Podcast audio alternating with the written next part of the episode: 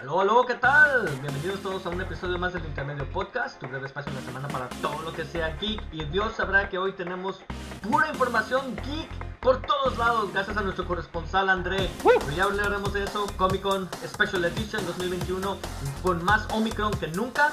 Y ah, no tenemos casa llena, lamentablemente. Otra vez tenemos ausencia. Ahora tenemos Rafa perdido por ahí. Ale también eh, haciendo sus maravillas. Pero sí tenemos a Javier. Chavos, mamá, no lo vuelvo a hacer, lo juro que no lo vuelvo a hacer. Dre, primero. Un poco crudo, Javier, un, poco crudo. Sí, credo, ando credo. Pero quiero reconocer, Dre, no manches, qué fregón, no sabía que teníamos ese talento tan, tan, tan, fino, tan fregón para hacer una entrevista. Oye, yo creo que si yo hubiera hecho las entrevistas, hubiera pasado lo mismo que Chris Farley en Saturday Night Live cuando entrevistó a, Paul McCartney, de, ah, ¿y te gustan las cosas? Pero Dre, te la rifaste, hiciste un excelente trabajo, neta, soy, soy tu ídolo, cuando sea grande quiero ser como tú. Y Dre, hablando del héroe del minuto, Dre, por favor, no que no puedo decir más palabras de agradecimiento de lo que dijo Javier, ¿eh? te la rifaste. ¿Qué tal? Buenos días, Ari y Javier, aquí reportando desde mi casa porque pues ya se acabó Comic Con Special Edition, pero vengo muy contento con dos pintas de sangre menos porque fui a donar sangre. Ya ven, cada año Comic Con hace su blood drive y pues no pudo faltar. Fui a donar mis dos pintas a salvar vidas y más ahorita que seguimos en tiempos de COVID, Omicron. eso con, con COVID? ¿Te dejan oh, sí, sí, sí, sí, sí. Y, y, todo. Mira, Ari, lo que pasó fue que para que pudieras ir a Comic Con, tenías que comprobar que te vacunaste o que tuviste una prueba negativa de COVID Ya sea el martes o después del martes. Entonces, muy bien el protocolo en cuestión a COVID. Hasta los niños tenían que ir con su prueba negativa. Los, y claro, los que todavía no se pueden vacunar, ah, como les dan el, el, Child Badge gratis, tenías que comprobar igual. Ah, prueba negativa, si ya tenían la edad de la vacuna, que estuvieran vacunados. Entonces, mis respetos, eh. porque se pusieron muy buzos en lo que fue la cuestión, no nada más de seguridad, sino la, la salud ah, de todos, ¿no? De, todos los que atendieron. Y ya nos platicabas todos esos detalles, vamos a dejarlo como el tema principal de hoy, porque la verdad es que sí va para largo, este, pero ahí, como no, es un Comic Con que nadie pudo ir más que André, so, Dre, uh, we're looking forward to that, este, pero antes de empezar con los temas, tenemos Spider-Man hoy también, uh, Bob Chapek de Disney, ya saben, el presidente maléfico, es nuestro Maleficent en el mundo real. Señor Lex Luthor. Este, pero primero, Lex Luthor. Sí, pero medio inepto, entonces no, no exactamente. ¿eh? Este, al Lex Luthor sí le sale bien a veces sus planes, güey. So, uh, tenemos un par de breves notas nomás, uh, como menciones así de PSAs, eh, Public Service Announcements. A uno, señores, uh, yo que soy fan del Final Fantasy XIV, del MMO, este, buenísimo. Salió hace tres días el nuevo expansion en, en Early Access. Si no lo han comprado, se llama Endwalker. Eh, termina la historia de 10 años, culmina con este, entonces es todo el mundo se está regresando para terminar la historia. Lamentablemente también está terminando con los servidores que, chistosamente, por COVID se han caído. ¿Por qué? Porque resulta que no pudieron expandir los servidores ah, porque no hay. Se acabaron los recursos de silicona ahorita en el planeta. Todo el mundo está batallando para conseguir circuitos, así que se disculparon, dijeron que intentaron lo mejor y ahorita hay filas de espera como de 4 o 5 horas para poder entrar al mundo, ¿no? Ah, pero vale la pena. Ya me logré meter yo a las 3 de la mañana en tiempo Eastern. Vale la pena, está bien suave, me estoy desvelando y me estoy sufriendo, me quedé calvo por ello, pero el señor está muy bueno. Ah, y creo que también Javier, eh, tenías una mini notita ahí. Es algo similar a lo, a lo, que pasó con Final Fantasy XI, Ari. En aquellos ah, tiempos. Ah, uh, uh, en aquellos tiempos. Pero cuando, tenías el, el, el, el teléfono. Los chavos de hoy nunca conocerán ese sufrimiento. Cuando te conectas con tu clásico modem de, de 56K. ¡Mamá, con el teléfono! ¡Mamá! Estoy queriendo hablar con mis amigos de línea. Algún día voy a hablar sobre eso, ¿eh? está muy interesante cómo empezó a cómo está ahorita las cosas, ¿no? Ahora es un gigabit, todo tiene que ser un giga, si no ya no estoy a gusto. Y en esos tiempos, afortunados si tenías 14 kilobytes por segundo, pero bueno. Este, ¿Línea de teléfono? ¿Qué es una línea de teléfono? ¿Papá? No, pues era cuando había, ¿se, acuerdan del servicio medido, no? Este, cuando a mí me oh. cortaba mi papá la línea cada dos minutos, porque luego me la pasaba ocho horas conectado ahí por teléfono a un internet en San Diego. Imagínense, llamada a larga distancia de ocho horas. Anyway, este, Javier, querías darnos un PSA también tú sobre algo de la serie de Netflix, ¿no? De, de Resident No, Evil. fue sobre la película de, de, Net- de Resident Evil, el- sobre lo que pasó con este actor. La verdad no recuerdo el nombre, no he visto la película de Resident Evil, la verdad no se ve buena, eh, no he visto buenas reseñas, pero eso es otro tema. Eh, digo, creo que venimos de una época, y lo he hecho, lo he hecho infinidad de veces, donde ser nerd no era cool, ser geek no era cool. Entonces, como premio por gustarte los videojuegos, los cómics, tu premio era que te bulearan y, te partieran tu mandarina. Siempre era eso, ¿no? Ahora vivimos en la época dorada. O sea, ser geek es cool, es mainstream, es venerado casi casi. Todo, todo mundo, la industria del cine se rinde ante Marvel, ante DC, menos Scorsese y, y Ridley Scott, obviamente, ¿no? Pero vivimos un universo donde los videojuegos es una industria millonaria y en constante crecimiento y todos quieren ser parte de eso, ¿no? Vemos en la época que siempre soñamos, sin embargo nos convertimos en los villanos ahora, por eso ven- vengo vestido de chompiras, ¿no? Como villano, ¿no? Somos tan, perdona palabra, pero pinche mezquinos, que vamos tras la sangre de, aquellos que se atreven a involucrarse en proyectos que se supone que son para nosotros. Ya sea que es una, una película de videojuegos, de cómics, y nos vamos y nos los crucificamos. O sea, los tenemos al alcance los tenemos en redes sociales.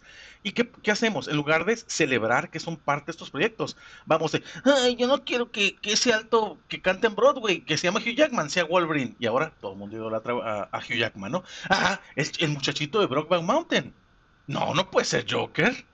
Ah, el de Twilight, Sí, el, igual. El vampirito de Igual que Twilight. Topher Grace. Sí. Topher Grace no podía Eh, ser eh, Venom. bueno, a veces le falló. No pudo a veces ser. Venom. Pero, ¡Qué el, pero eh, eh, el de Twilight, el vampirito de Twilight, Batman. ah, ah, entonces, Ey, ey, no ha salido. No puedes decir si fue una buena elección no todavía. podemos, exactamente no podemos, pero, pero no nos vamos a basar únicamente en eso, ¿no? Entonces, lo he dicho siempre, ¿a quién le importa cómo se parecen? Que si se parecen o no, nadie le importa eso, son perso- personajes ficticios, son actores, hay mil maneras de, hacer que se parezcan, lo importante es que tengan talento. Entonces, lo, lo he dicho eh, infinidad de veces también, lo menos importante en un proyecto como estos es cómo se ven, este, eh, eh, cómo se ven o qué tanto se parecen, ¿no? Termino. Es bien fantástico, es bien curada apasionarnos por cosas que nos gustan, ¿no? Por involucrarnos. Es más, o lo dije, tenemos al alcance todo esto, Twitter, Facebook, Instagram, cualquier red social para, para involucrarnos con ellos. Pero estamos haciendo lo peor y estamos sacando lo peor de nosotros. Y lo único que estamos logrando es que nos merezcamos las madrizas que nos ponían hace 20, 30 años por ser nerds y cools. Ahora somos pinches mezquinos. Oye, nada más para aclarar lo que estás diciendo, ¿no? Eh, estamos hablando del actor Avan Jorge, Jogia. Avan Jorge, este, sí. Que fue quien hizo el papel en la nueva película de Welcome to Raccoon City de Leon. ah, que todos nos acordamos en Resident Evil 2, es el protagonista, uno de los protagonistas, ah, es un policía novatón que, que se está resolviendo el problema, ¿no? El problema que, que dice Javier es que ha recibido muchísimas críticas fuertes de parte de los fans ah, a sus cuentas personales de Twitter, Facebook, todo ah, mentando madres, diciendo que cómo se atreve a hacer un papel tan tonto, que qué feo papel, interpretación hizo, ya saben, y ni siquiera es su culpa. Lo que pasa es que la película lo pinta más torpe y más como comic relief, es un poquito más como el, el hazme reír de la película. Entonces, no es su culpa, él actuó lo que le pidieron que actuara, pero él está recibiendo como siempre, como Mary Tran y todo, ya hemos visto que pasa, ¿no? En Star Wars, él recibe el golpe de los fans, entonces él tuvo que cerrar todas las cuentas, cerró sus cuentas, borró sus fotos, porque ya no aguantaba tanta presión, tanta queja de todo el mundo diciendo que qué mal lo hizo. Ah, y es lo que dices, ¿no, Javier? Es, es la toxicidad, pues, del, fan- del fanatismo, que, pues, sí, uno pensaría que, ¿cu- ¿cuánto llevamos hablando de esto nosotros aquí? ¿Todo el año? El podcast hemos, desde el principio Sí. empezamos a hablar de eso, de la toxicidad. Ah, no se va a corregir, lamentablemente, antes de que se ponga peor. Ah, Dre? Y lo hacen, lo hacen por las redes sociales bajo un screen name, ¿no? O sea, si los tuvieras frente a frente no lo van a hacer, porque la, más que nada la, ah, lo chiviado, ¿no? Pero por el hecho de que es tan fácil escribir cosas buenas o cosas malas, en este caso, por gente que a lo mejor ni lo aprecia, nada más lo- los famosos trolls, ¿no? Que ahorita ya son muy populares en Internet. Si les das un escape o un, un outlet, un- una oportunidad a que te digan pestes, y lo pueden hacer a escondidas, ¿no? O bajo un nombre disfrazado, pues lo van a hacer, más porque tienen la facilidad, ¿no? Es, es el problema, que la facilidad está ahí en todas estas redes sociales y, o sea, tenemos lo que es censorship y todo eso, pero no, no nos vamos más allá de lo que es ah, ofensivo, lo que es inapropiado y todo eso, o sea, ranting, ¿no? Es el famoso ranting de los, de los negativos Ah, pero lo hacen pues porque está ahí, ¿no? está fácil de hacerlo y está ahí. Ahora, para, para, jugar un poco como el abogado del diablo, ¿no? Este, no quiere decir que no puedas criticar un personaje o una película. El personaje yo puedo decir, y la película, sí, no al actor. Yo, puedo decir, y esto pasó con, con Ghostbusters 2016, con, con, esta que fue por Paul Feig, ¿cómo se llama? Sí, ¿no? Paul Feig, sí. y que tenía las cuatro chavas como protagonistas. Uh, ellas fueron criticadas altamente, que por qué mujeres, que no hacía sentido. Y también se mezcló con la opinión de estaba pésima esa película, estaba horrible, este, mal dirigida, mal todo. Uh, fue un fanservice nomás así a lo menso. So, en ese caso se mezcló, ¿no? Y de repente, si te burlas, si decías que estaba mal la película, pensaban que estaba siendo misoginista, porque estabas criticando a, que habían mujeres. Y no es cierto, podrías decir que estaba mala la película sin decir que... sin embargo, sí había algo de, misoginia en esas críticas, y, es, es, eso, la delgada línea. Ah, eh, eh, es, que, es que pueden ser ambas, pues, no, no, una no es mutuamente exclusiva a la otra, ¿no? No, pero estaba esa delgada línea que se cruzó varias veces, digo, eh, mencionamos este Ghostbusters porque es uno de miles de ejemplos de toxicidad. Ni, la película fue mala, fue muy mala. Y, y, creo que em, fue mal dirigida, no sabía, no sabía a, quién, a quién tenía que que es, para quién tenía que ser esta película, sin embargo, el hecho de que, de que la crítica ya iba enfocada es que son mujeres, ¿por qué tienen que ser mujeres? Porque están arruinados. Cálmate, cálmate. O sea, nadie va a su trabajo a, con la intención de hacer un mal trabajo.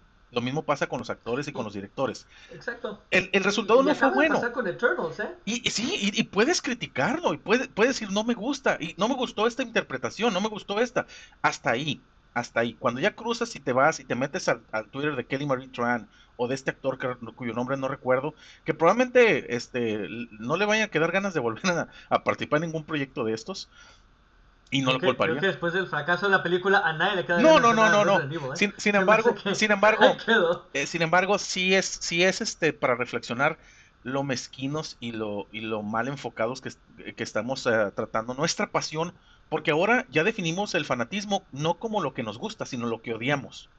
Yo soy fanático porque odio esto otro, ¿no? Yo, antes de terminar, yo me refería a que hubo un ejemplo reciente donde es el caso opuesto, en donde hubo dos o tres personas que hacen reviews, ¿no? A críticos.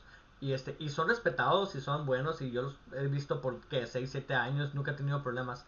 Y ellos dijeron francamente que no les había gustado mucho la dirección de Eternals que no les gustó mucho. Yo no la he visto, pero ellos comentaban, no diciendo que era mala película, nada más diciendo que no les gustó la dirección que tomó.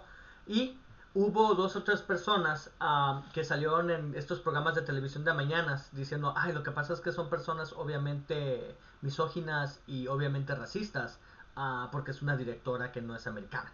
Y entonces los, los críticos estos dijeron, oye, espérame un segundo o sea, yo no tengo absolutamente nada en contra de nadie, pero no quiere decir que no pueda dar mi opinión de una película. Nunca dijo, dije que, que, ah, esta mendiga directora, no, yo dije que no me gustó. Entonces, esa línea delgada va para los dos lados. Claro, claro. entiendo, entiendo el hashtag cancel, y sí, sí, eso todavía es vigente y funciona. Pero también hay que tener cuidado de, de repente no, porque a alguien no le guste algo, automáticamente decir, no, no, es porque eres racista. Y... Eh, claramente tienes un problema contra de, de cualquier cosa que no estoy yo de acuerdo conmigo. Entonces e, es una arma de doble filo que hay que tener mucho cuidado. Y, es identificar nada más las críticas. Por ejemplo, Eternals, yo la vi y me encantó, pero entiendo por qué a mucha gente no le gustó. Y, pueden identificar elementos por los cuales no les gustó a mucha gente. Y, puede venir una, una crítica de, sabes que la película no, no es fluida, este, se cae en algunos momentos con están forzando la, la, homosexualidad en las películas. Entonces, esa película, es, esa crítica ya es tóxica. La otra, que estás criticando, la actuación y la, y la película, la dirección y todo lo que tenga que ver, esa es válida, esas críticas son bienvenidas.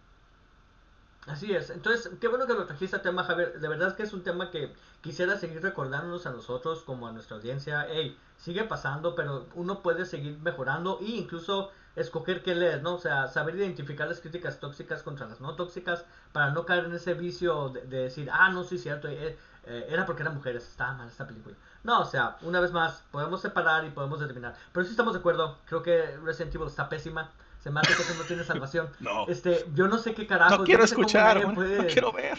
Este, lo único bueno de Resident Evil ha sido los juegos, me cae. Esos al menos siguen siendo buenos. Este, algún día sacarán un buen, una buena película. No voy a estar aquí vivo, pero algún día vas a ver. Ah, y bueno, ese era un tema corto, pero mm. se me hace que nos alargamos. Este, hay que avanzarle. Uh, ok, señores, so, uno de los temas que queremos tocar, eh, hablando de toxicidad, pero en este caso no en sentido de los fans, sino de los servidores, es de Spider-Man. Señores, salieron los boletos a la venta esta semana y los servidores decidieron derrumbarse a pesar de que los cines tuvieron dos años para prepararse durante tiempos de COVID para recibir esta cantidad de gente que iba a pedir boletos y no funcionó. Este, se colapsó, mucha gente no ha podido comprar todavía boletos. Misteriosamente, para la noche de la salida el jueves no consiguen, pero para el día siguiente sí. Entonces es como que, bueno, también no la tienes que ver el mismo día que sale, ¿no? Pero dile eso a los fans, o no, Dios me libre. Este, entonces, eh, me, por ahí Rafael nos mandó unas, un comentario que quería que opináramos que hubo, parece ser que en Tamaulipas, o dónde, un, par, de individuos se pelearon con tal de conseguir boletos. Bueno, es Tamaulipas, este... Perdón. A nuestros fans de Tamaulipas. yo, nada más, yo, nada más, digo, no, yo nada más digo, muchachos. Eh, no, no, sé qué opinar de eso. Pues eso pasa en todos lados, no es como que no va a pasar. Este, nada más te dice la desesperación de conseguir estos boletos. Uh, ¿Ustedes ya compraron sus boletos, muchachos? No. No. no, yo me espero. Yo no soy de los que el uh, weekend premiere ahí esto. Oye, si, si nos acordamos, hace unos cuantos años, yo creo que ya décadas, cuando salió el premiere de Episode 1 que tenías que ir a acampar al cine a comprar los boletos. O sea, todavía hacías fila para ir a comprar boletos. Tontos nosotros que no oh, sabíamos. sí. Ah, nosotros nos salíamos de la escuela. Qué tan buena trilogía Nos salíamos de la escuela para irnos a ver la película. Yo me salí de la escuela una vez con Chuy. Yo me acuerdo de eso. Nos, con Chuy y otros. Yo también, no, no recuerdo si ibas tú, Ari, también. Pero nos salimos, íbamos en camión directamente al cine de Otay a ver la película porque la vimos como mil veces porque esa película nos engañó de que era una buena película y realmente era fatal.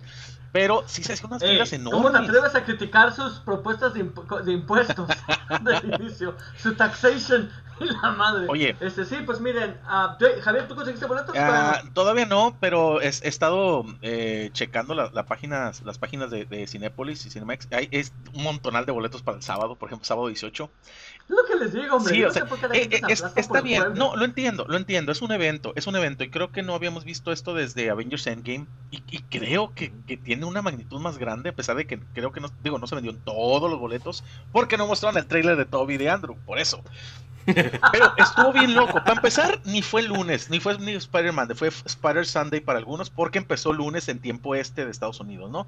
Que eran como las 9 de la noche aquí en Tijuana. Entonces, no recuerdo una, venta de boletos en línea tan sufrida, eh, me refiero a de película, ¿no? Porque si es de Comic Con, ahí te agarras, papá. Pero no me acuerdo una, una, tan sufrida, no me acuerdo que haya pasado en ninguna de Avengers de esa manera, no recuerdo que haya pasado en ninguna de Star Wars, al, menos de las de Disney. Y digo, a lo mejor, y a, lo mejor estoy muy equivocado, pero creo que rompió muchos récords ¿eh? en cuanto a ventas. Sin mostrar de nuevo a Toby y Andrew. Entonces, sí están ahí, hombre, sí están ahí. Sí, y el, la anticipación, ¿no? La anticipación, o sea, el, trailer que rompió records también de no sé cuántas millones de vistas en, un periodo de 24 horas, el, el build-up de los leaks, todo eso, yo creo que fue la razón, ¿no? Por la que la gente se quiso aventar a querer comprar su boleto de primera función o el primer día, aunque fuera el primer día, y se le atribuye a eso, ¿no? Y, sí, desafortunadamente, como dijiste, Ari, el supply chain el problema de supply chain que tenemos ahorita que pues no permite que la, la, gente avance, ¿verdad? Estamos esperando tecnología en todos lados. Mi, mi, escuela está esperando laptops que les lleguen, siendo que las pidieron desde julio o agosto, algo así. Entonces está muy difícil ahorita la situación. Está interesante. Ah, uno de los motivos, que, qué bueno que lo dices, eh, Ray, eh, aparte por lo cual todo el mundo quiere ver, es porque suponíamos todos que esto iba a ser la última película de Tom Holland como Spider-Man, porque aquí se le terminó el contrato. Pero él les va a la otra parte de esta noticia. A Amy Pascal, que es la. Sony Marvel. Eh, es, la, productora Amy Pascal, que es la que. El equivalente a Kevin Feige de Spider-Man en Sony Ah, eh, ella acaba de hacer una entrevista semana donde le preguntaron y fue muy honesta y dijo, no, no, no, si Tom Holland lo vamos a querer todavía para otras tres películas y no solo eso, ah, estamos escribiéndolas para que sean parte del MCU. Ya sabrán, causó una bomba en Twitter de notición, oh my god, eh, Tom Holland sigue ahí este, oh, se van a seguir siendo parte del MCU. So, sí es un desmadre como por un día, en donde todo el mundo empezó a decir, wow, confirmado. Pero ¿cómo es que Tom Holland no dijo nada, no? Porque Tom Holland dijo, no, si yo soy Spider-Man a, mis 30 algo estoy haciendo mal. Este, a mí, al día siguiente inmediatamente Sony tuvo que salir diciendo, hey, adoramos a Amy Pascal, eh, excelente productora, Pero no hay nada oficial de que íbamos a hacer otras tres películas de Spider-Man y mucho menos del de Marvel, ¿eh? A, pesar de que nos encanta trabajar con ellos. O sea, wink wink. Hey, por favor no digas más. Estamos en negociaciones todavía con ellos. No digas, calla la boca. So, mucha gente dice, ella, ella obviamente sabe, este, tiene mucha información. Ah, lo que sí es que se quedó bien calladito Tom Holland. Ni una palabra de él. ¿Por qué? Porque bien no entrenado. Nada. Y, lo único que se supone es con lo que dijo ahora mi Pascal, pues Tom Holland ha de haber dicho, así que me quieren por otras tres, pues ven, vengan, vengan los números, ¿no? A ver, enséñenme. Eh, Dre.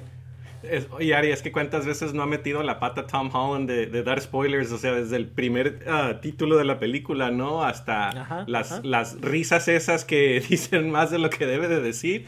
Ah, pues dijo, no, pues ahora vamos a dejar que alguien más meta la pata y pues yo, o sea, buzo al chamaco, ¿no? Súper trucha porque dice, no, pues el, el, comentario que dijo, si estoy haciendo algo mal a los, a, los 30 años siendo Spider-Man, yo creo que he's playing his cards right, ¿no? Está, está sabiéndose la jugar. ¿24, 25? Sí, se me hace que no está tan lejos de eso. Entonces no es como que diga tú, ay, güey. Este, dije 40, no 30, ¿no? sí, no, no, o sea, ¿tú qué opinas, Javier? ¿Tú piensas que son puras cartas que se están jugando los tres, Sony, Marvel y Tom Holland?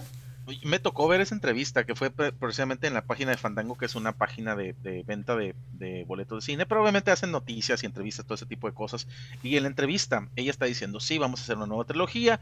Y luego dice, esto va a ser par no va a ser parte de, lo se queda callada y sigue con otra cosa. No sé si ella misma se dio cuenta de que la estaba regando, que estaba dando más información, estaba haciendo una Tom Hollandiña y se, se, tuvo que detener ahí, ¿no? La entrevista, por cierto, ya no está en la página de Fandango, la busqué Kevin Feige marcándole y ahí con su número bloqueado, ¿no? sí, empezó a ver un puntito rojo aquí, un puntito rojo aquí de la nada. Entonces, te dijo, párale, párale, párale. Eh, no sé, o sea, hay mucho misterio. Faltan 10 días, exactamente faltan 10 días para que salga la película. Yo creo que voy a tener que caminar con una cobija encima por 3 días hasta que vea la película para no inundarme de spoilers. Pero se vienen muchas cosas. O sea, eh, creo que las teorías están tanto dentro de la película como qué va a pasar con Spider-Man en, el universo. Va a seguir en, el, en el MCU, en el universo cinematográfico de Marvel. Se va a regresar a Sony. Y la neta, yo siempre he dicho, no se necesitan. La realidad es que, que Marvel no necesita Spider-Man. Tiene un universo bastante bueno sin Spider-Man y, el, y Sony no necesita a, a, Marvel para hacer películas. Pero cuando, cuando están juntos, funcionan bien. Y creo que esa, que esa asociación va a seguir. Creo que esa asociación va a seguir Dre, antes de, brincarme contigo, Javier, exprésame sobre eso. Estaba escuchando sobre información de segunda mano, o sea, no confirmada oficialmente, de que ejecutivos en Sony se pelearon con Marvel, ¿no? Eh, por la decisión de Venom. Porque decían, es que nosotros para Venom queremos meter. Y yo no la he visto la segunda, pero ya, me, ya vi la escena final, el, el cutscene, ¿no? No sé si ustedes ya la vieron o no. pero sé que es que es donde parece ser que se confirma que están dentro del MCU, ¿no? Porque se ve la noticia que es Spider-Man. Por cierto, spoiler. Eh, ay, bueno, bueno pues ya, ya, ya, pasaron 30 días. Este, so, lo chistoso es, Sony y Marvel se pelearon por esa escena, porque Kevin Feige dijo, no, yo no quiero que esté metido. Pero Sony dijo, no, es que espérate, eso no es tu decisión, es nuestro. Entonces, y lo que le dijo fue esto, así tal cual. Venom te ha hecho un chingo de dinero a ti también, no te hagas güey. O sea, las dos Venoms han generado un madral para los dos, porque se están repartiendo ganancias también de Venom. Entonces, cuando Sony dijo, mira, vamos a hacer esto de todas formas, o lo hacemos contigo o sin ti, fue cuando Kevin Feige se rindió y dijo, ok, pueden meter eso, está bien, va a ser parte del MCU. Ah, y entonces ya con eso se abrió la puerta, ah, ok, podemos tener ambos universos juntos, nada más eh, no con la voluntad 100% de Kevin Feige, esto es más Sony diciendo, hey, yo también quiero mis personajes en tu mundo. está curada, ¿eh? No, no crean que estoy en contra, pero Sony no tiene el mejor récord de tratar a sus villanos y a sus mundos, así que un poquito dudoso de, cómo nos vaya. Javier. Fíjate, eh, eh, y es algo que se nos olvida a muchos eh, de nosotros. Sony es la distribuidora de la película que tiene derechos cinematográficos de, de Spider-Man. Entonces, respetan a Kevin Feige, trabajan muy bien con Kevin Feige, pero no es la decisión de Kevin Feige. Salieron muchas notas de, es que ah, no sale el trailer porque Kevin Feige no quiere, Kevin Feige no tiene ningún poder sobre esa decisión. Lo respetan, lo consultan y lo que tú quieras, pero la decisión es total totalmente de Sony. Es de Sony, pero sí tienen, sí eso es hecho, ¿eh? Que ah, obviamente lo consultan, obviamente respetan su opinión, pero Entiendo. no, él, no es el, él, no es el, CEO. Y se nos pues, olvida. Ah, Este, Dre. Pues sí, ¿se acuerdan um, con Civil War, no? Que fue cuando volvieron a introducir a Spider-Man al MCU y la gente se, se casi desmaya, ¿no? De ver a Spider-Man junto con Avengers y todo eso. Pero también está pendiente uh, el litigio de Disney que demandó a Marvel para poder quedarse con los personajes. Entonces, igual, ya, ya mencionamos eso, que, pues, que a lo mejor no pasa nada, ¿no? Y eso no va a llegar a nada. Está en el poder adquisitivo de decir, ¿sabes qué? Ya, toma ahí, ahí están, te van unos cuantos millones de dólares para que, para que ya dejes de estar fregando. Uh, pero pues igual, o sea, uh, hay... hay uh, muchos factores, ¿no? Pero el éxito que tuvo Spider-Man junto con Marvel y Sony de, de, Civil War, o sea, si se va a ver otra vez y se va a ver por otras tres películas después de esta, pues, pues ¿cómo, cómo decirle no, verdad? Sí, e, eso básicamente se va a decidir eh, bien fácil. Eh, lo de, lo de la, los derechos se va a decidir con un cheque grandote con forma de orejas de ratón. Así. Así se lo van a entregar directamente a los y, sabor a queso. Pero si sí. fuera Bob Iger el que estuviera todavía como CEO, y ya hablaremos ahorita de eso, uh, uh, oh, te apuesto lo que quedas a que en las cartas hubiera estado a comprar a Sony. No, no todo Sony, pero hubiera comprado Sony Pictures para poder devolver la franquicia también con los de Spider-Man y todo eso. Porque Marvel sabe lo que es un pinche dineral lo que está generando Spider-Man. Eh, entonces me cae que si Bob Iger eh, estuviera ahí, lo hubieran considerado. Ah, nomás que tienen ahorita un tacaño, ¿no? Que es el Bob Chapek. Ah, ya hablaremos de nuevo porque pensamos que no es un buen CEO. Ah, pero este sí, yo, yo, siento que Disney puede hacer lo que le dé la gana eventualmente. Van a ver, si ya se trajeron de vuelta a los X-Men um, con comprando a Fox, ¿qué les hace pensar que no se pueden traer a Sony? Y es lo mismo. Y Sony sabe, ¿eh? Sony no Solo es tonto. Sony sabe que, que los pueden vender. Solo falta un detalle? pequeño detalle que Sony quiera vender. Ese es el detalle. Y, sí, y Fox no, ya no. Puede ser hay, hay la diferencia es que Fox ya no, ya no quería, el Rupert Murdoch ya no quería toda esta parte de, de la división de cine. Bueno, y, y, recuerda que Sony no es una empresa, son varias. O sea, está sí, el claro. Sony corporativo de japonés, tecnología, está el Sony de, de películas. No, es, no todos se llevan bien. Puede pasar que los ejecutivos en Sony digan, ¿saben qué? Ya también nos queremos hacer de esta parte. Es, es nos quita mucho dinero el streaming, es caro. Te, o sea, es un. Y dime, ¿te hay una plataforma de Sony de streaming? Sí, pero están, están. No, no, pero ellos lo están haciendo de una manera muy inteligente. Están, están cediendo de, de, derechos. De, o sea, First Right, por ejemplo, Netflix tiene los derechos primero de, sacar las películas. Ellos no, no, ocupan en la plataforma. Lo están haciendo de una manera muy inteligente que se agarran sus películas, van al cine y después, Híjole, a ver, ¿quién la quiere, quién la quiere, quién la quiere, quién la... Yo, no, yo siento que si eres una productora y no tienes ahorita tu plataforma, ya estás en desventaja porque no estás ah, controlando tu destino. No controlas tu el destino. Tiempo lo dirá, a, el tiempo este, lo dirá. El tiempo ya lo dijo Javier. Paramount tiene, este, HBO tiene, uh, Universal. Discovery tiene. Este, sí. Disney tiene, que todos tienen. Dime, ¿Sony es la única que no tiene? Sony está brincando entre servicio y servicio de esa manera. Ellos que, están dándole, que, dándole que enfoque. Te digo. No, no, les va a pasar positivo, absolutamente nada. Yo lo digo Mira, como algo negativo. Bien fácil, para, para empezar, las películas que han salido de Spider-Man, todas, al menos todas, todas, todas, han estado cerca, cerca del billón. Por ejemplo, Venom. Va a ser un fracaso Venom. Nadie le va a importar Venom sin Spider-Man que le 800 millones de dólares.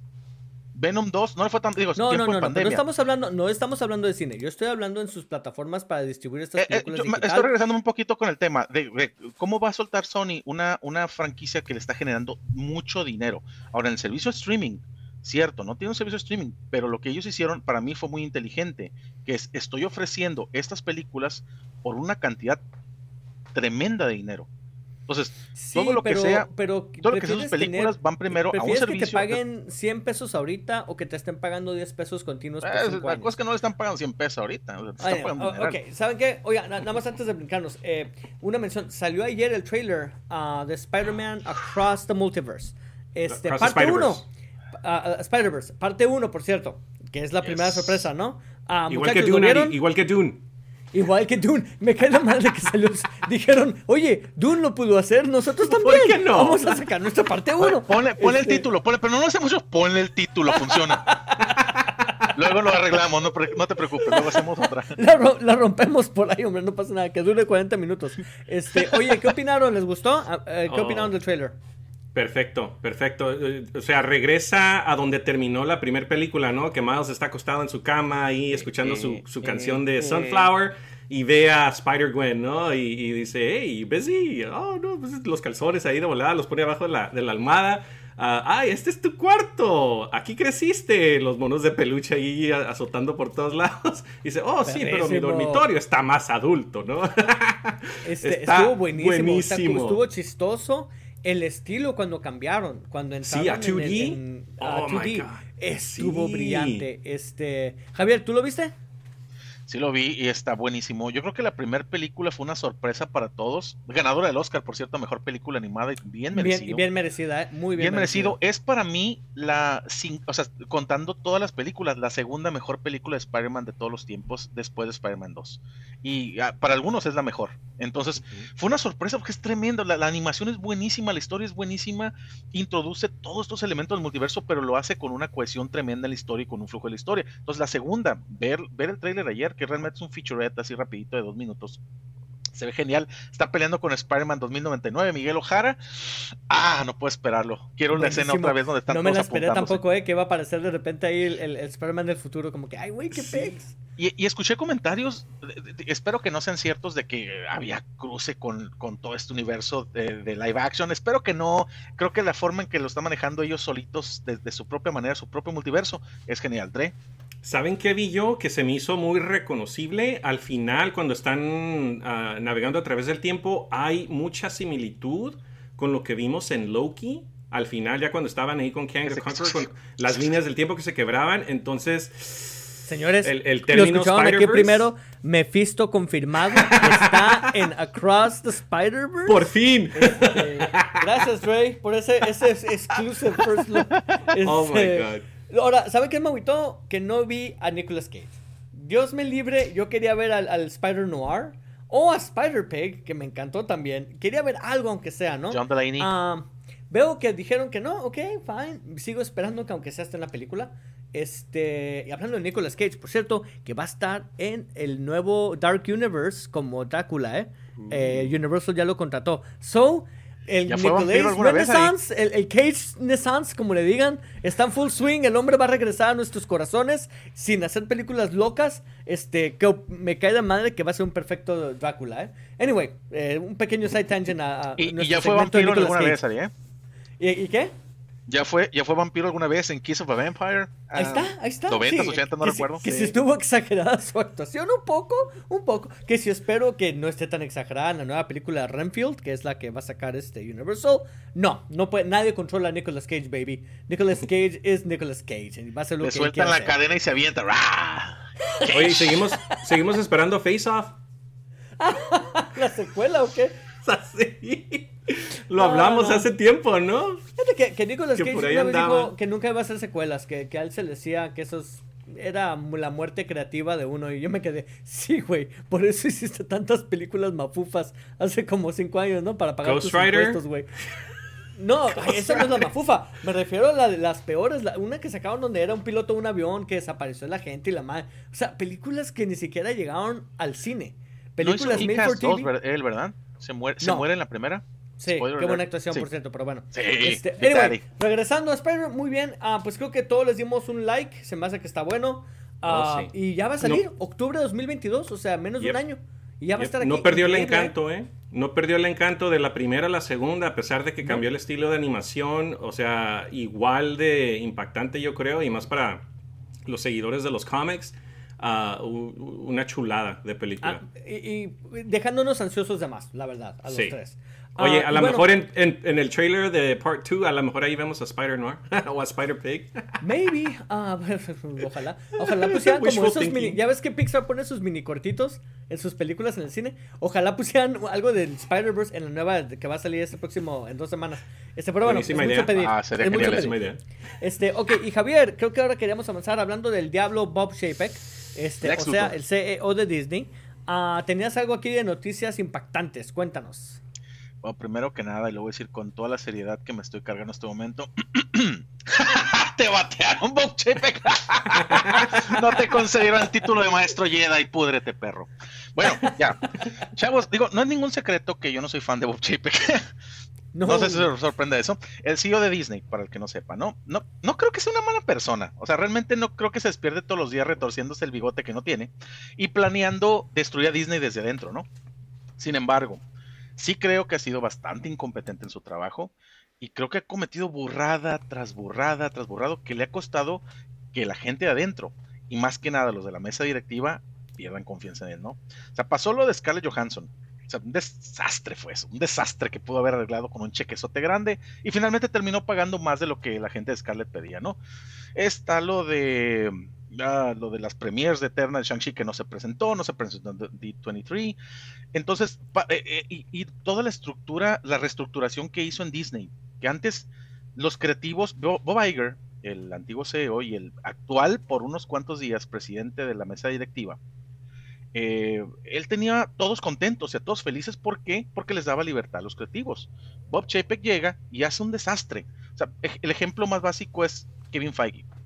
Kevin Feige tenía toda la libertad del mundo y por encima de él solamente estaban Alan Horn y Bob Iger, el mismo Bob Iger, ¿no? Ahora tiene un banquero que no tiene nada de experiencia en cine, que le da órdenes y que le dice dónde, a qué hora, cuándo, cómo, tiene que salir lo que Kevin Feige y sus equipos hagan. Entonces, eso es una patada colosal en las bolas de Kevin Feige, ¿no? Entonces, está haciendo muchos, muchos, muchos enemigos dentro de Disney, ¿no?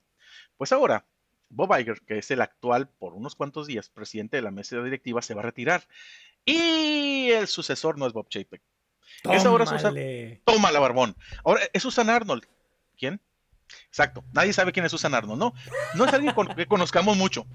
Pero estuve leyendo en, una página su, su, currículum y tiene pedigrí la señora, ¿eh? O sea, ha estado en la mesa directiva de Disney por 14 años. Es parte del grupo Carlyle Group, que es un, es un grupo de inversiones financieras bastante, bastante importante, ¿no? 293 billones en, en lo que son um, adquisiciones, ¿no? Eh, Assets. sí, Sí, entonces es, es, es, parte de este grupo. Fue presidente de las unidades de negocio globales de Procter Gamble. Si tienes tu jaboncito, ella, ella fue parte de eso, ¿no? Fue directora de McDonald's, directora de no recuerdo qué otro grupo. Entonces tiene muchísima experiencia eh, eh, directiva ella, ¿no? Y, y, ejecutiva. No es ninguna improvisada.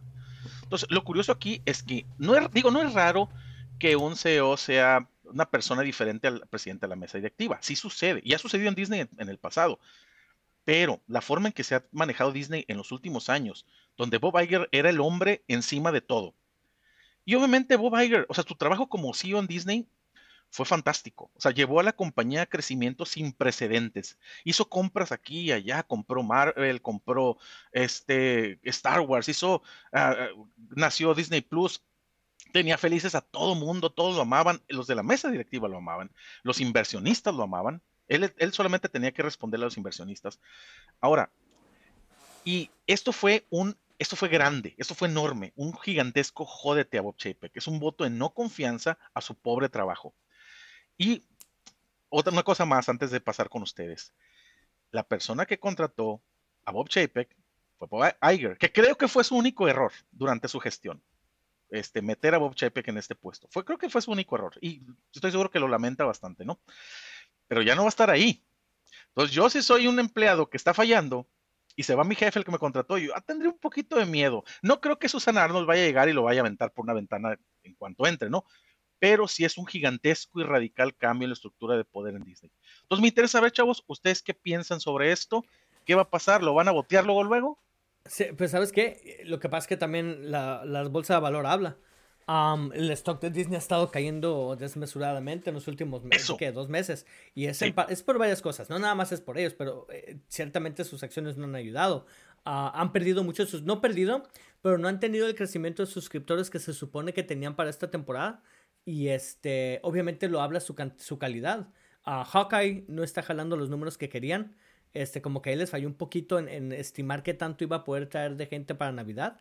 Tan así que hasta lo escuché yo, hay rumores de que The Book of uh, Boba, eh, Boba Fett, este, lo quisieron sacar tan rápido en diciembre por lo mismo, para poder jalar un poquito más los números de suscriptores antes del uh, Q4, de que termine el, año, ¿no? Entonces uh, lo metieron como, hey, ¿sabes qué? Pues que sea más rápido de lo que pensamos que iba a ser. Um, lanzamientos de películas Eternals no le fue bien. Es la primera película que le ha ido tan mal en términos de disparidad en los reviews, ¿no? De que, que 50% en Rotten Tomatoes, cosa que Marvel normalmente no, no contempla eso. Entonces tienes Eternals que no le fue particularmente bien en ese sentido. Um, ¿Cuál fue la otra que salió de película? Shang-Chi. Shang-Chi le fue bien en el mercado internacional y se ayudó mucho. Ah, pero tampoco generó exactamente lo que pensaban que iba a generar específicamente para suscriptores de Disney Plus. este, tampoco jaló mucha gente para adentro. Pero de nuevo, pues no ocupas, ¿no? Este, la mayoría de la gente la fue a ver al cine, entonces no es como que vas a traerte una ola de gente a verla en el Disney, al menos que ya lo tengan. Ah, entonces, esas cosas hablan, ¿no? Dinero habla. Y si tú eres un stockholder y tú estás viendo lo que está pasando, ah, y, qué coincidencia, justo cuando entra Bob Chapek, de repente el stock baja, pues tú qué haces? Pues hasta Bob Iger ya dijo, o no oficialmente, se ha escuchado que ha dicho él que, que está preocupado, que ciertamente siente que cometió un error. Ah, y nada más, cabe, antes de pasar contigo, cabe mencionar, no era la primera elección de Bob Iger. La primera elección de Bob Iger para, para sucederlo a él era este, una persona, un directivo que estaba a cargo en parte del FastPass, de todo lo que se hizo de FastPass, uh, con las renovaciones que hicieron en los últimos 5, 6, 7 años, que ahí les ha ido muy bien. E, ese cuate que tenían, él, ya lo estaba Bob Iger preparando para ser el CEO, pero se tuvo que salir súbitamente por cuestiones de salud. ¿Eisner? Y dejó a Bob, eh, no, no Eisner. Hay otro cuate de... Que, um, luego les busco el nombre porque lo vi en un documental oh, de FastPass. Sí, sí, hay, sí. hay, un documental que sacaron bien suave, ¿no? Donde hablan de todo el desastre de FastPass y cómo mejoró. So, Bob Iger se quedó sin solución porque él ya se, ya se iba a salir y no tenía quien lo sucediera. Entonces, pues ahí fue cuando recurrió a este güey. Que obviamente estamos viendo que le está mordiendo, ¿no, Dre? Sí, y Bob Iger, o sea, estuvo por antes, antes de, de, Bob Iger, creo que fue Michael Eisner, ¿no? Michael Eisner creo que también salió. Que le, no le fue particularmente bien. Sí. No, no le fue bien. Pero yo creo que no le, no le, pues no hizo tanto daño como Chapek lo está haciendo ahorita y eso que Chapek lleva apenas que en un me, año, en un en año, un año. Y de hecho, um, Bob Iger antes de que entrara Bob Chapek pues lo volvieron a llamar, ¿no? Porque vieron que pues Disney estaba en problemas antes de COVID, o sea, no me acuerdo cómo se llamaba la persona que estuvo antes, después de que se salió Bob Iger, regresó esta persona y volvió a regresar Bob Iger, entonces Bob Iger es, ya no quiere es, regresar. Es, un, no, pero es un nombre respetable en, en lo que es The Walt Disney Company y ahorita esta persona, como dicen, ¿no? El stock, ese, el, el shareholders meeting, Ari, Uh, el hecho de que no se presentó en D23, el stock, si lo ven, hace un año está como está ahorita. Y, y de hecho va de caída. O sea, los últimos cinco en días. Tiempos va... de COVID. Eso es en tiempos Sí. de COVID, pues. Este, Um, Y no importa qué, qué programación traigas a Disney Plus, ya vieron el Disney Day, ¿no? Que fue. uh, ay, que uh, fue un en fracasillo. Pero bueno, no, Pues- no, lo, no lo opiné yo, pero híjole. O sea, o sea, fue, fue como tu, tu patada de ahogado, ¿no? Para ver si puedes jalar a más gente con la película de Shang-Chi, O sea, con la es película como- de. Yo lo considero Jungle como Cruise. Prime Day de Amazon. Ya ves que Pues, sacaban eh. esa mafufada para sacar todo el inventario que les quedaba en el año. Como que Sí. es verano, ocupamos vender. Así siento que es Disney Day. Como que, oye, pues ocupamos sacar estas madres. Ponnos en Disney Streaming Ahora, este oh. día, mira, a ver. Otra cosa, digo, ahorita que mencionan pandemia, algo que sí le concedo a ese vato, le- digo, tomó el, tomó las riendas de Disney en tiempos difíciles. Entonces, no imagino a alguien que, que- que diga, ah, esto va a estar bien fácil. Ah, pero aún así ha hecho un muy mal trabajo. Películas como Eternal, Shang-Chi, no tiene tanta injerencia él en el aspecto de la calidad porque él no estaba cuando empezaron a gestarse, estaba Bob Iger, y obviamente todo eso es creatividad de Kevin Feige, ¿no? Eso ya vino por parte de Kevin Feige. Ah, pero aún así, el, el- el- el impacto que ha tenido en la bolsa financiera que menciona Sari es, es precisamente una respuesta a la negatividad que hay desde adentro y, de- y desde afuera hacia su trabajo, hacia su pobre, pobre, pobre Así gestión. es. Eh, Twitter, Twitter, Facebook, eh, es... Disney no está acostumbrado a... Sí está acostumbrado a que hable mal de ellos, ¿no? Pero no en Twitter, pues. Normalmente en Twitter les va bien. Siempre es, oh, Disney que sea que Loki, memes, todo eso. No están acostumbrados a que se la pongan a decir que qué mal está esto, qué mal está lo otro, qué controversial acá. Entonces, definitivamente les está mordiendo algo. Algo andan haciendo mal. Si, si se están echando encima enemigos como Facebook, como Twitter, este, y el stock, que es lo peor, ¿no? ¿Right? Ahora, en contraste a, a Bob Chapek y The Walt Disney Company, um, Walt Disney World suspendió la venta de los Magic Keys porque pues ya, ya yo creo que ya están saturados.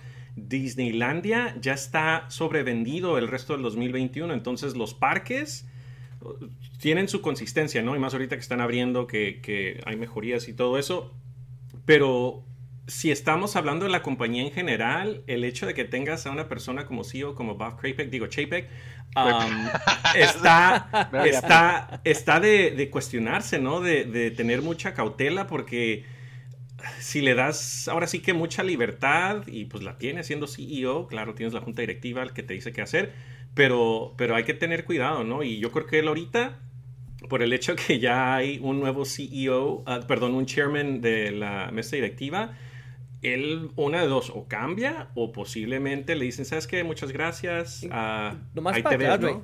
la, mesa directiva no te dice qué hacer. La mesa directiva te corre si lo que estás haciendo no funciona. Eh, eh, eso es bien importante, Ari. Eh, perdón que, lo, que lo, los interrumpo, pero em, Bob Chapek todavía va a tener decisiones del día a día. O sea, toda la decisión va a ser de él. Él es el CEO. La mesa directiva, como dice Ariel, ellos se encargan de evaluar su trabajo y revisar si, si su trabajo, si él continúa o no. O sea, no le va a decir, a ver, ahora necesito que saques, la mesa directiva no se va a meter en eso. No se puede meter. Bob Chapek es el que toma esas decisiones, a quién pone, quién, cómo dirige, etcétera, etcétera, pero sí supervisado bajo la, la, mesa directiva y por primera vez en Disney mucho tiempo, mucho, mucho, mucho tiempo, él no es el, jefe el jefe mayor como lo era Bob Iger. Y bueno, pues los vamos a mantener al tanto de lo que suceda, porque obviamente este no va a ser el final de las noticias de Disney. Este, no nos demanden, por favor, Disney, no tenemos dinero.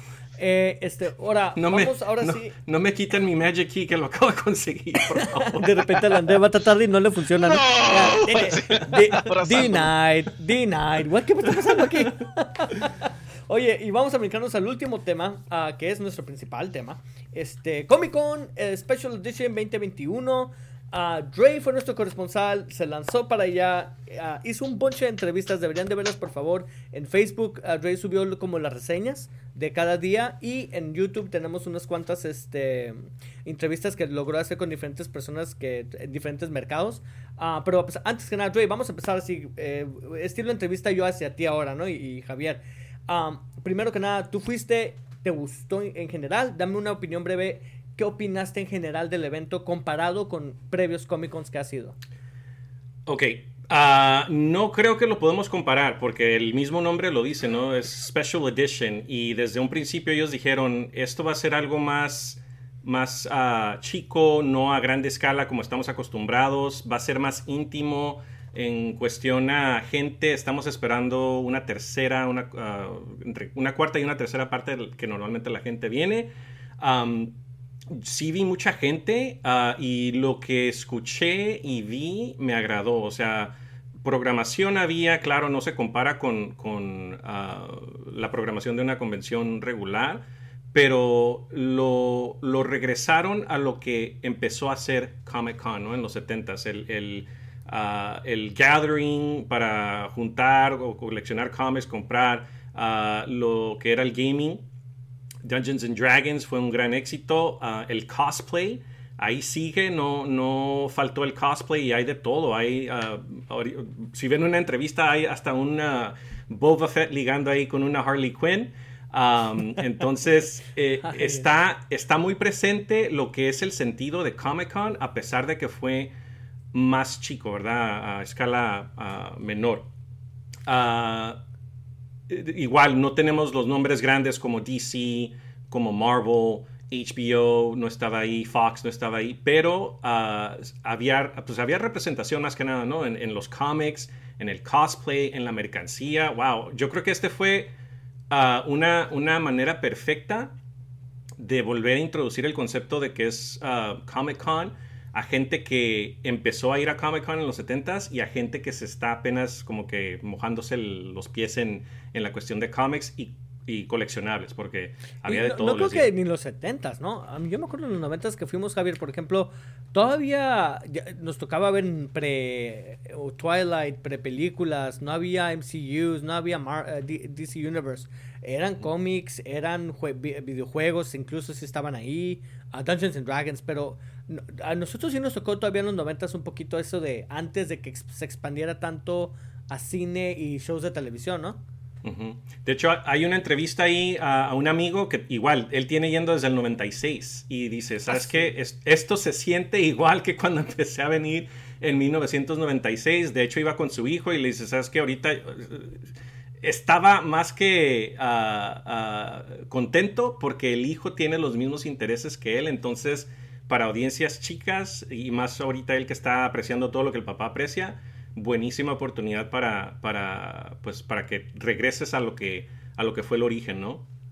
Y eso precisamente, perdón, eso precisamente, Dre, que el, el, que se sienta personal, que se sienta algo que, que, que por ejemplo, lo que los vimos los noventas, eh, Comic Con se sienta tal como, como fue en ese entonces. Y, bien lo dijo Ari, llegabas y comprabas el boleto ahí mismo. Entonces, no tenías eh, las grandes películas y, claro, o sea, me gusta eso y lo dije al principio. Qué bueno, estamos viendo la época dorada de los geeks y todo culmina en Comic Con donde todos nos unimos para celebrar todo lo que nos apasiona. Pero en esos tiempos íbamos exclusivamente cómics cómics y todo lo que involucraba eh, todo este universo. Entonces siento, digo, y por lo que mencionas, parece que eso es que regresar a las raíces, ¿no? Este, regresar a lo, a lo que era tradicionalmente Comic Con y esencialmente en la palabra cómic. Y a lo mejor con presencias eh, o representaciones pequeñas sobre esta película y esta otra película y este cine, pero que se sienta de esa manera y que obviamente gente que a lo mejor no, no pudo ir o no pudo asistir en, en, verano tenga la oportunidad de asistir a estos Comic Cons. Ahora, pregunta, André, ¿qué tan repetible? Yo sé que este era un experimento. Yo sé que este era un experimento y a lo mejor yo pensando mal, eh, en cuestión de, del evento en verano, si a lo mejor era repetible a verano, pero mi pregunta es, ¿esto será repetible otra vez en, el siguiente noviembre? ¿Será, ¿Era una cosa de una sola vez? ¿Cómo lo viste tú? ¿Supiste algo? Fíjate que me enteré ah, por medio de una entrevista a David Glanzer, que es el, el, ah, PR, la, persona que está encargada de, pues, ah, comentario público, ¿no? relaciones públicas y todo eso dijo que no, que lo más seguro es que esta sea la única vez que tenemos un Special Edition y que el objetivo es obviamente regresar a Comic Con 2022 en el verano y pues básicamente ya está sobrevendido, o sea, desde el 2019 que se, se vendieron los boletos para el 2020, eso se acreditó hacia el 2021 como en el 2021 no hubo, eso se va a acreditar hacia el 2022. Entonces, técnicamente, ah, está, está sobrevendido y igual, o sea, ahorita lo que vimos con, uh, con Special Edition, la, la, las iniciativas que tomaron en cuanto a, seguridad de salud, si continúa ahorita lo que es la pandemia y todo esto, me imagino que va a ser el mismo protocolo, pero ahí sí ya estamos hablando de posiblemente 160 mil personas que vayan al centro de convenciones y ah, pues obviamente el, Convention Center no tiene la capacidad, por eso es que lo recorren hacia el Gaslamp, Petco Park, the Hilton, el Marriott, entonces ahí sí como que entra un poquito de, consternación. porque si vieron, si vieron los pasillos estaban súper amplios, podrías caminar sin estamparte se veía con se veía bien. Sí, eh, me, impresionó, ¿sabes qué? creo que el primer video que subiste, eh, en las calles vacías. Entonces, ah, para mí, digo, lo entiendo, lo entiendo. O sea, no, no tenía la magnitud de los, de los otros eventos. Ah, es una versión controlada. Y, digo, lo digo, no, creo que de las 10, 15 veces que he ido al Comic Con, al menos 4 o 5 he regresado enfermo, lo que le llaman el, el Comic Con flu. Entonces, sí, llego tirado, ah, ya tengo gripa. Porque estás codo a codo con miles de personas de todas partes del mundo. Todos estornudando y, y, tosiéndote en la cara. Ahora, en oh, época de pandemia, o sea, COVID no se va a ir. Ahí va a estar, ya estamos es lo que iba, es lo que iba a preguntarle al André o a ustedes. ¿Ustedes piensan que va a haber un evento grande el próximo año? En mi opinión, no creo. Todavía no estamos ahí, mano. Omicron, Omicron está llegando. Este, ve tú a saber cuántas nuevas eh, deltas vengan, eh, variantes. Es coincidencia no veo que, se vacune todavía. Todavía no estamos vacunados ni con la primera ronda todos aquí en Estados Unidos. Este, yo, yo no veo cómo van a hacer esto el próximo verano. ¿eh? Lo que sé es que aquí en California, y ahorita como fue Special Edition y había de todo, ¿no? Había factores de restricción de viaje de otros países. Uh, igual hay gente que, pues, que no se ha vacunado. Si no estás vacunado, no tienes uh, una prueba negativa, pues no puedes entrar, básicamente. Entonces, había, aparte del control de seguridad, de, de revisar eso, si no tenías la vacuna o no te tomabas la prueba, no podías ir. Um, si decidieran continuarlo y... Uh, Tienen que devolver el dinero a todos los que hacen la pues, preorden, ¿no? Lo, van a hacer lo que hicieron los últimos dos años, ¿no? Ok, se suspende el 2022, se recorre hacia el 2023. Entonces tienen esa facilidad de poder posponerlo y recorrerlo, pero la tirada de ellos, a lo que yo escuché y vi en una entrevista, es, es tener el evento en julio del 2022. O sea, ya, ya nos vieron en el 2030 y nosotros ya bien grandes. Oye, ya no me funciona mi boleto, ya estoy bien viejo. Este, ya necesitamos a poder caminar en los pasillos. Dre, una pregunta. Um, so, ya nos platicas un poco de la experiencia, ¿no? ¿Qué fue lo que lo, a ti en lo personal más te gustó y lo que menos te gustó de ahora que, cuando fuiste con esta versión? Fíjate que me gustó el rol que tomé siendo que no esperaba tomar el rol de... de ¿Cómo pasó eso, Trey? ¿Cómo, surgió? Porque pues, detrás de, la nada... Escenas, Sigo aplaudiendo eso, ¿eh? Sigo aplaudiendo no es como Que, no es como que le dijimos al André, oye, uh, toma esto, prepara estas, pero no, no. El sí. Andrés se tomó esto él solo bien suave y decidió, pero no, no sabemos cómo pasó. Espérate, dale so, créditos a Lulú. Porque Ay, fue, fue un, camarógrafa. Un, wow. trabajo, un trabajo en equipo muy bien coordinado, muy bien hecho. Entonces, excelente. Pero ¿cómo, ¿cómo, surgió, Rey? Cuéntame. ¿Sabes qué, Ari? Me inspiré con Ron Burgundy. Thank you, Will Ferrell. Una vez más, Curiosamente en San Diego. salvando el día con nosotros. Thank Kiki San Diego. No, no es cierto. Uh, no, fíjate que el viernes sí iba pues con la esperanza de, de, entrar a paneles y todo eso y pues ver qué, con qué salía de gratis. Ah, por cierto, Uh, el día que fuimos a recoger nuestros badges, que fue el viernes, pasas igual, pasamos por la verificación de la vacuna o la prueba negativa. Ya para entrar a recibir lo que era tu, tu badge, porque sí hubo badge este que tenías que ir a recoger. Uh, al pasar ya del badge te daban una bolsita con tu programa y todo eso y, y en la bolsita venía el hand sanitizer. que, por cierto, André, tienes que estar sí. vacun tienes que estar vacunado para entrar, ¿no? Exacto, exacto. Vacunado, vacunado completamente um, o la prueba negativa de a partir del martes. O sea, si el martes para el viernes la con la nariz así, ¡ah! uh, te dejaban entrar o cualquier día después de ahí, uh, claro, hasta el jueves, que pues estaba básicamente chance de entrar el domingo. Uh, pero lo que eran el hand sanitizer estaba por todos lados, que fue bueno. La gente sí respet respetando lo que era el, el, mandato de la máscara. Habían sus secciones donde sí te la podías quitar pues, para comer. Ahí estaba el Café Express, Javier, por cierto, la comida cara de Comic Con. Um, peor comida, peor comida de ¿Estaban, que abier incluso ¿estaban Disney, abiertos? ¿Estaban, ¿Estaban abiertos las cafeterías? Eso se estaban me hace abiertos ahí. Si van a no Comic Con, los, jamás coman ahí. Creo que lo que sí hicieron fue minimizar lo que era el contacto de, uh, creo que era el pago electrónico nada más, creo que no estaban recibiendo uh, efectivo. No, no, no, no, pedí comida yo, yo siempre iba con lunch, entonces nunca me enteré qué onda ahí. Pero la gente que trabajaba ahí básicamente, pues sí, o sea, tenían sus seguridades, su, sus medidas de uh, protección. Um, la gente que, que fue uh, participante, igual, los niños, adultos, todas edades traían su máscara, que pues, fue un poquito de, de uh, alivio para pues, uno que se, se preocupa, ¿no? Um, y uh, claro, afuera ya, pues afuera lo que es en la, en la avenida principal, Harbor Boulevard, West Harbor Boulevard, ahí sí te la podías quitar saliendo de lo que es el centro de convención. Um, lo que más me gustó, yo, yo les digo, yo creo que fue eso, que así, el, el viernes sí me sentí un poquito apachurrado, les, tengo que confesar, me sentí un poquito apachurrado porque pues creo que cometí el error de esperar un Comic Con regular y ya que estuve ahí dije, pues, pues, why, why, why turn that frown upside down? Dije, eh, no, dije, why, why the frown upside down? Dije, ok, el sábado, y lo primero que hicimos el sábado, como vimos el exhibit de La Brea, este programa que está por NBC, dije, pues pues traigo la cámara, traigo aquí a, a, Lulu que me puede ayudar, así no tengo que estar yo con la cámara, ¿no? Y dije, pues el micrófono, a ver cómo le hago, ¿no? Y, y de hecho me llevé un, un cable de micrófono um, y dije, pues este alcanza de la cámara hacia donde esté yo, ¿no? Y, y tratamos de tomar, pues ahora sí que, uh, que el, ambiente, ¿eh? el ambiente ahí cercano, ya vieron, salió el exhibit de La Brea con el Comic Con atrás.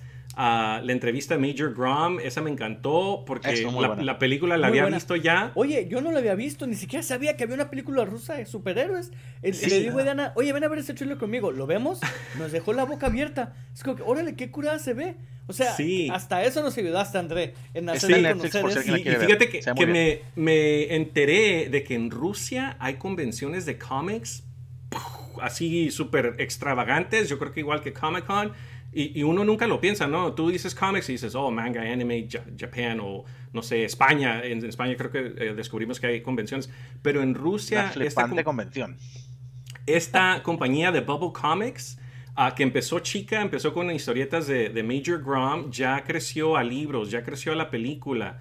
Y ah, quién sabe, o sea, quién sabe a dónde pare, porque pues fue, fue un éxito en Rusia, obviamente. Y aquí les digo, en julio, la película de Major Grom fue número uno en Netflix. Entonces, ah, tienen, tienen material que darnos y posiblemente que nos agrade, ¿no? La, la película en sí está está chistosa, está agradable. A mí me gustó mucho porque pues es, es no es tu típico héroe que tiene todos los lujos, el dinero acá, Y, si y lo comparas con día, este Ajá. es el papel que juega el Comic Con ah, originalmente. Era darnos a conocer propiedades que no sabíamos que existían Exacto. para nosotros poder consumirlas. Entonces, fíjate, lo curada de que regresar al Comic Con un poquito al estilo antiguo es eso, ¿no? Es le das más apertura a los chiquitos de poder promover su material. Porque ahora no todos están yendo nomás a Marvel o a Sí. DC, sino que le están dando quebrar a los otros de decir, hey, yo también tengo aquí cosas para ver.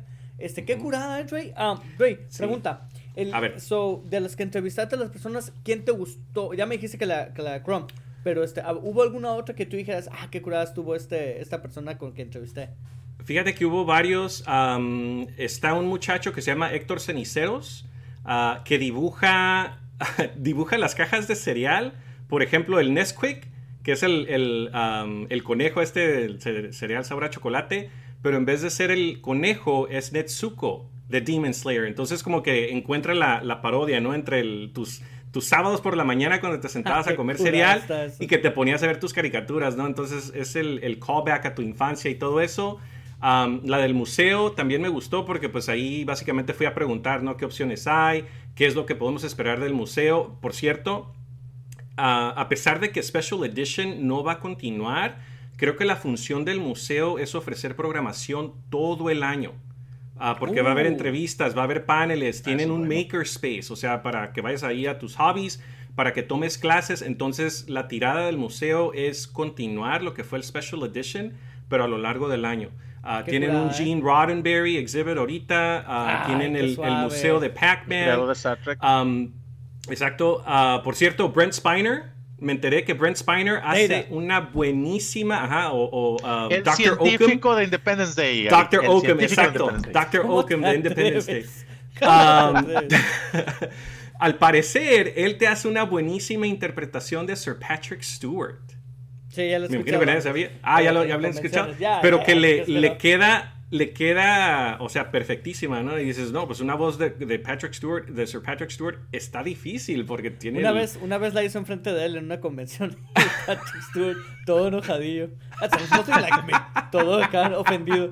Este, oye, y Dre, este, ok, so el próximo año estás puesto a que ahora sí te mandamos con mejor equipo, Dre. Te vamos a mandar con este una Sa- camisa acá de press o cómo vamos a tratar de conseguirte oh. credenciales de press. Déjenme les vayas. comento. Ok, el viernes llego y ya recibo mi badge y les digo, oigan, de pura casualidad, ¿no saben si puedo conseguir mi badge de press para ir a hacer entrevistas? Dicen, no, ¿sabes qué? Tienes que ir acá a tu sección de press, que estaba vacía, por cierto, ah, y ahí puedes preguntar. Y llego ya con la primera persona y me dice, oh, ah, no sé, déjame consigo a alguien más. Y yo, ok, entonces ya voy a, a la otra persona y ya llego con alguien. Me dice, no, lo que pasa es que esta convención, ah, la gente que fue press en el 2019, como que fue súper seleccionada para la del 2021, ¿no? El Special Edition. Entonces recibieron básicamente una invitación y no todos, porque igual había limitación. Oh. Ah, y me dicen, para el 2022 se va a abrir la ventana esa cuando te dicen, oh, si vas a hacer press, manda tu, tu registro ah, de, de press badge por aquí. Am, entonces, tengo que hacerlo básicamente para la próxima convención. Pero como me dijeron, pues ahorita ya no te la podemos dar, le dije, ok, ¿hay alguna restricción de qué puedo grabar, con qué puedo grabar, etcétera, etcétera? Me dijeron, mientras sea grabación y no sea live stream, todo está bien. Dije, ah, es que traigo acá una cámara profesional, ¿no? Y lo que sea. Me dijeron, no, está bien. Y yo, el micrófono también. Me dijeron, sí. Y yo, ah, ok. Entonces pues, saqué la cámara, saqué el So- micrófono y Entonces, ¿no te dejan hacer live streams? Supuestamente no, pero Ari, todos los que andan caminando ahí con su gimbal, su Sí, gimbal, la- el- el- el- es lo que ocupo, Ari, eh, por cierto, un tripié, el- un tripié, para balancear. Sácalo de tripié- caja chica. un tripié de los que, de los que te puedes am, poner así como arnés, porque la cámara está algo pesada, Es, ¿eh? un, es un a estabilizador servir. para que, Sí, para que no se sacuda la cámara cuando te mueves. ¿no? exacto, exacto. Sí. Cuando vas caminando, más vamos, que nada. vamos a ¿Saben hacer lo lo posible significa? por ¿Saben lo que conseguirte un todo esto? Oye, ¿Qué? ¿saben lo que significa todo esto? Tenemos que mejorar nuestro juego, muchachos. Así Porque es. ven las entrevistas y son de primera calidad. Son de Así un canal es. Me hace poderoso. Y, imagínate, van, van a ver- la gente ve las entrevistas y dice, wow, intermedio cast, vamos a ver. Ah, oh, Cuac, cuac. cuac, cuac, cuac. Miren, Tenemos miren. que mejorar, chavos. No, no, no, no. Está bien. No, no tenemos la misma calidad Tenemos, que el André. Pero tenemos mínimo, que llegar a ese nivel. A ese nivel. tenemos perdida. el corazón. Por cierto, ya voy en, el, en la tercera o cuarta temporada de My Hero Academia. Este, debo decir qué fantástica serie tienen que verla. Ah, Porque me- ahorita me recordó, oh, hablando de corazón, eh, el chavito ese no es el mejor todavía, pero su corazón está ahí. No somos el mejor podcast, pero nuestro corazón está aquí. Lo- intenté. Ah, mira. Uh, mira, Dre nos está enseñando. Es un- el libro, el ¿Es, novela? ¿Es libro? Es un cómic, es, es un short comic sobre Major Grom. Um, la película que salió en Netflix es lo que es el full feature, pero en YouTube, de hecho en la entrevista de Major Grom, ahí está el link al, al- lo que es el prequel, que es el bank heist. Ah, o sea, cuando asaltaron el banco, les digo, hasta el trailer está súper entretenido porque no te lo esperas. Ah, hay sorpresas por todos lados y en la película también hasta el final. Tienen que ver la película hasta el final, ya que se acaban los créditos básicamente. Am, pero, Pues sí. pero este, este nos los dieron. ah, de hecho, este es el único libro que tienen ahorita impreso en inglés. Todo lo demás lo pueden descargar por medio del app que se llama Bubble Comics. Y les dan cómics gratis, pueden comprar cómics gra- gratis. De hecho, hay un tomo de 50 ediciones ah, y las descargas en tu app y te las traduce a, inglés, creo que español también. Ah, entonces, ahorita le están dando el enfoque a lo que es el app para, para atraer gente. Pero si quieres comprar los cómics impresos, tienes que contactar con ellos y ah, te hacen, pues te hacen ahora sí que el pedido, ¿no? Pero, pues claro, Pues, te, eh, te cuesta porque vienes de Güey, Rusia.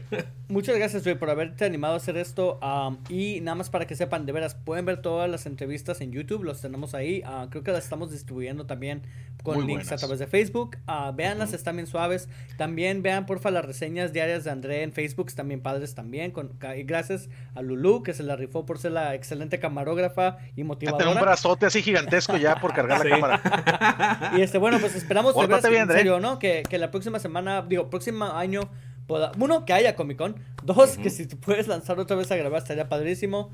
Y pues muchachos, creo que ya se nos acabó el tiempo. Este, entonces tenemos que cerrar el episodio. Tenemos más de qué hablar, pero la verdad es que pues también hay, hay que tratar de ser más formales para ah, ser igual de buena calidad que André este, con las entrevistas. Así que muchachos, Vamos a meter cinco unas palabras, temas ahora mismo, en 10 minutos. palabras de despedida, Javier. Chavos, ya me, este, este episodio no solamente estuvo muy divertido, también me sirvió para despertar porque andaba muy jodido. ¿Se, se nota conforme el episodio pasa? ¿Cómo iba subiendo Sí, tu, se- tu- se nota tu cómo- cómo la va. platicada? Sí, como los reflujos ya van bajando, pero gracias, chavo, por escucharnos. Ay, Dre, Ok, voy a, voy, a- tengo un sign off. Así como Ron Burgundy tiene su Stay Classy, mi uh, sign off como locutor ahora va a ser porque ser geek siempre ha sido cool y lo seguiría siendo. Hasta la próxima. bravo Dre, I love it. Este, bueno, pues muchachos, mi sign off de siempre. Nos vemos hasta la próxima. Adiós. Adiós.